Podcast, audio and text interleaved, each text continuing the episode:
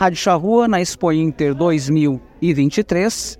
Eu estou aqui com o Luiz Fernando Pires, assessor de Relações Institucionais da Farsul. E uma pergunta que eu fiz para algumas lideranças aqui, talvez o Luiz Fernando possa me responder. Uh, Luiz Fernando, a pergunta é a seguinte: o governo federal está um pouco distante da Expo Inter 2023. Por que, que eu digo isso? Justificando. O presidente da República, presidente da República não dá sinais de que virá e nenhum ministro até agora, pelo menos abertamente, falou que vem e estará aqui. O que seria um evento para que o governo federal estivesse em peso aqui. Uh, como é que o setor, né, como é que o agro aqui do Rio Grande né, uh, vê uma situação como esta? Realmente a gente tem analisado esse contexto e analisando o que tem surgido pelos parlamentares federais, que nós temos um bom relacionamento pela bancada que nos representa no Congresso, acreditamos que vai vir ministro, sim. Acreditamos que o ministro Carlos Fávaro estará aqui e eles estão justamente buscando, primeiramente, o que, eles vão anunciar na Expo Inter. Por quê? Porque o Rio Grande do Sul passou e a fronteira oeste, assim como as missões, que a minha região, por muita dificuldade nessa safra. Aliás, é a segunda safra que nós temos dificuldades. Em alguns municípios, e no caso da cultura do milho, é a terceira safra que nós estamos tendo problemas. Então há um, uns pedidos muito fortes por parte do nosso Estado e demandas importantes. E eu vou citar algumas demandas para o nosso ouvinte entender o que, que nós estamos passando e o que, nós pretendemos. Primeiro, a questão, obviamente, da renegociação dos passivos criados em virtude do, das safras prejudicadas no Estado, as perdas significativas. Então, ainda, embora os bancos estão fazendo, não teve nada concreto e forte em relação a esse ponto. O segundo ponto é a relação do seguro rural. Né? Houve o anúncio do Plano Safra, houve um aumento, inclusive, dos valores disponibilizados, embora os valores que nos interessa, que é o juro controlado, é muito menor do que aquele valor anunciado. Então, o juro livre, nós sabemos que não tem como produtor com dificuldade de poder manter. Então, a questão do seguro rural é o que realmente, além da reservação de água para ampliar as áreas irrigadas, realmente que daria uma segurança maior de produção no Estado. Então, muito pouco se colocou em relação a esse tema, então nós estamos buscando ao governo federal que tenha mais recursos em relação a isso. E o nosso canal, o nosso caminho é através dos nossos parlamentares, através da Frente Parlamentar Agropecuária. Então, a gente tem trabalhado muito com os deputados gaúchos e, obviamente, com o presidente da frente, que é o deputado Pedro Lupion, do Paraná. Então, esse é um ponto que ainda não teve resposta por parte do governo federal. Além disso, nós temos uma crise forte no setor em relação ao leite. Sabemos que os preços estão muito baixos, talvez os mais baixos da história, em relação ao custo da produção. Além disso, uma entrada de leite pelo Uruguai e Argentina que tem ainda criado mais problemas aos nossos produtores. E nós sabemos que de 2014 até 2023, ou seja, um período de 10 anos, até um pouco menos, saímos de quase 100 mil produtores para 30 mil produtores no estado do Rio Grande do Sul. E nesse momento a tendência é cair ainda mais, se não houver justamente uma questão de controle, porque hoje há uma concorrência desleal, há um dumping em relação a isso, né? Então a gente está trabalhando justamente dentro da frente parlamentar também esse ponto específico do leite, para mostrar justamente esse problema, tentar auxiliar o produtor nesse momento. A pecuária gaúcha de corte, no caso também, com preços muito abaixos, com quedas significativas. Se nós parar para pensar em relação ao ano passado, é uma queda de quase 50%, e caindo, e cada semana novos preços, então realmente a pecuária de corte está muito preocupada com o cenário atual. Aliado já ao problema na introdução da estiagem, ou seja, produtores de grãos com perdas significativas, eu dou o testemunho da minha região das missões. Então tudo isso aí envolve demandas ao governo federal que ainda não vieram respostas em relação a isso. Sem falar que o governo, através de uma medida que não foi técnica, embora eles tenham anunciado que foi técnica, e que causa grandes preocupações, e agora às 17 horas estaremos no Ministério da Agricultura, aqui no, no, no, no auditório do mapa aqui na, na Inter, para tratar junto com a Secretaria de Agricultura do Estado, entidades, leias, Farsul, é, Secoagro, Federarroz, inclusive, embora não seja da área dela, mas também a FETAG, para tratar sobre o calendário de semeadura da soja. Porque o novo calendário estabelecido pelo atual governo modificou a janela de plantio, que no ano passado, para o nosso ouvinte ter uma ideia, era de 140 dias. Iniciava em 11 de outubro e ia até 28 de fevereiro. Agora eles reduziram para 100 dias o calendário de semeadura da soja, de 1 de outubro até 8 de janeiro. O que, que acontece para mim, a região das Missões, região noroeste, Alto, Uruguai, Alto do Planalto, Alto Uruguai, que preocupa muito, né, principalmente essas regiões. Porque na região dos pivôs, que é o que tem salvado os produtores rurais, citaram uma garantia de produção, o produtor plantou agora nesse início de, de agosto e até agora final de agosto o milho. Ao plantar o milho, vai colher esse milho no final de dezembro e início de janeiro, até algumas vezes na metade de janeiro. E só após o milho é que vem a cultura da soja. Inclusive até é bom ressaltar também esse parênteses que inclusive os sementeiros, né, têm dito e colocado por questões técnicas que a qualidade do grão da soja plantada em janeiro por sofrer menos com as temperaturas elevadíssimas ou com as mudanças de temperaturas, tem tido um vigor e uma qualidade melhor do que, do, do que o grão da safra de outubro e novembro. Então, indo contra a questão técnica, indo contra a questão da eficiência da produção, inclusive para viabilizar o pivô para aspersão, que nós queremos estimular, o governo reduziu isso aqui. Então, a nossa ideia nessa reunião agora é justamente tratar esses temas e estamos pressionando o governo federal para que, no mínimo, o calendário de plantio fique 130 dias, que ele vá até 8 de fevereiro, para aí sim dar segurança em relação a isso. Por tudo isso que eu coloquei para ti aí, acreditamos que o governo está estudando ainda respostas. E a vinda do ministro Carlos Fábio certamente vai ser para anunciar alguma coisa nesse sentido.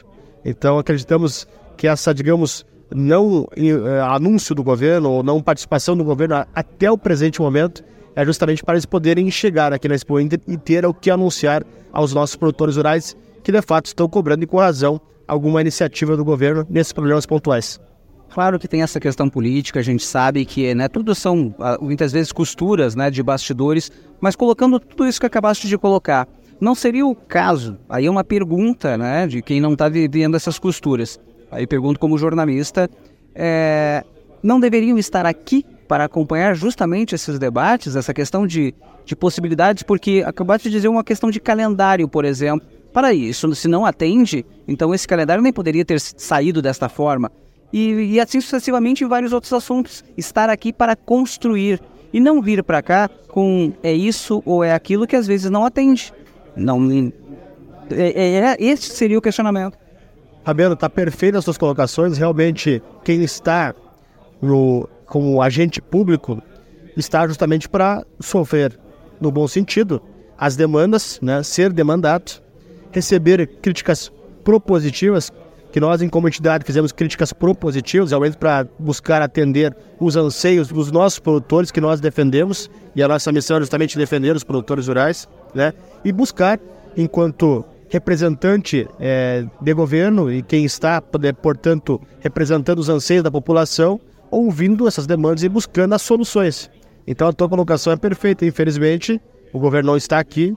Creio eu que está buscando para chegar aqui não tomar, uh, e abre aspas, uh, paulada no bom sentido, né? não sofrer críticas e não ter resposta em relação a isso, mas as, as tuas colocações são pertinentes. É, o governo teria que estar aqui ouvindo primeiramente, né? vendo justamente o que, que o setor está precisando, para ir em conjunto conosco procurar atender as demandas. Muito embora, Fabiano, essas demandas pontuais em relação ao calendário de semeadura da soja já era conhecimento do governo, porque de imediato, quando surgiu a portaria 840, que modificou o calendário de semeadura da soja, nós, imediatamente, um dia posterior à Farsul, já encaminhou um ofício ao ministro, ao secretário de Agricultura do Estado e já fez a força política necessária para tentar alterar.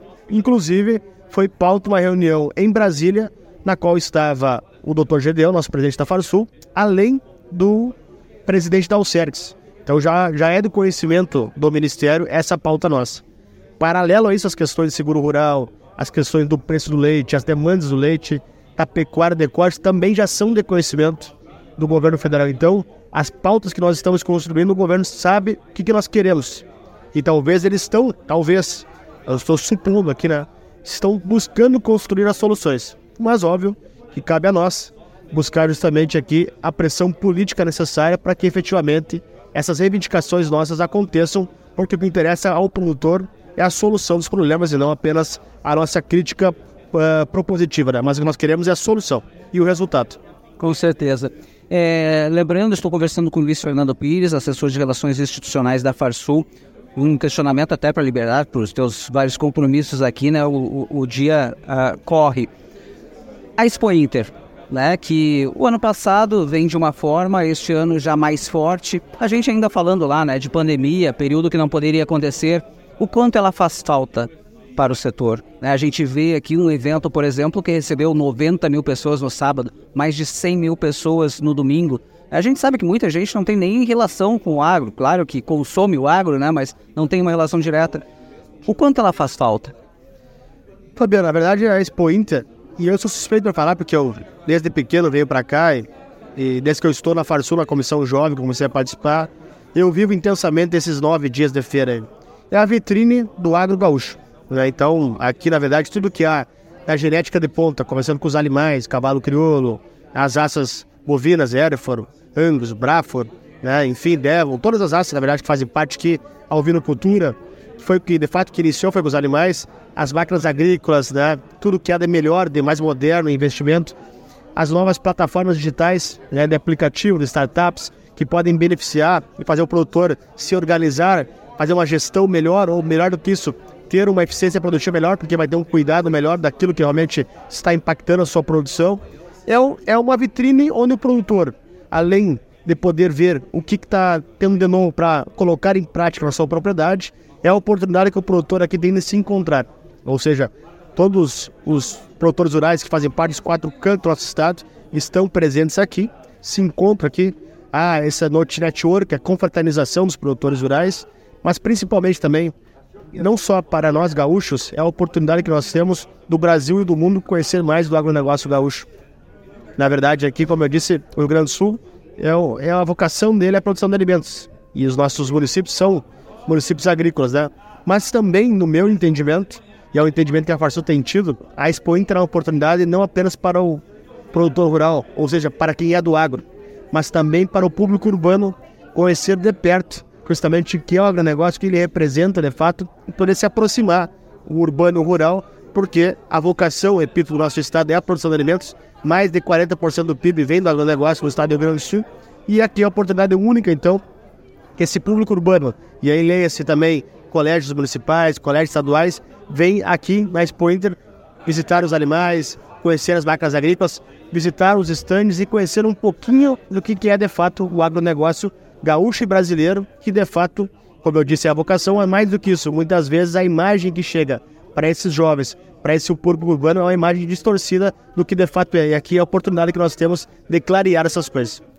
Fernando, muito obrigado pela participação. Rádio Charrua, parceira aí da Expo Inter neste ano de 2023 e, obviamente, a gente vendo essa riqueza que, que, que a gente percebe aqui, né? então por isso que eu perguntei essa pergunta da retomada, né? Realmente a gente tem muito, então, que comemorar. Claro que tem essa questão ainda de costuras políticas que precisam acontecer. Obrigado pela participação e um forte abraço. Fabiana, prazer é nosso. Um abraço ao Roger, a todos os companheiros da Rádio Charrua, é um prazer muito grande e dizer que realmente vocês sempre foram parceiros em todos os momentos das dificuldades do setor. E nós temos aqui, como eu disse, e eu sou filho de produtor, neto de produtor, nós temos que ser sempre resilientes, né? O produtor sofre com estiagem, nós estamos lá com uma região que sofreu muito esse ano, mas o nosso negócio é semear sabendo que no futuro próximo vamos colher. Então esse é o objetivo da Expo Inter e com certeza vai ser uma grande Expo Inter.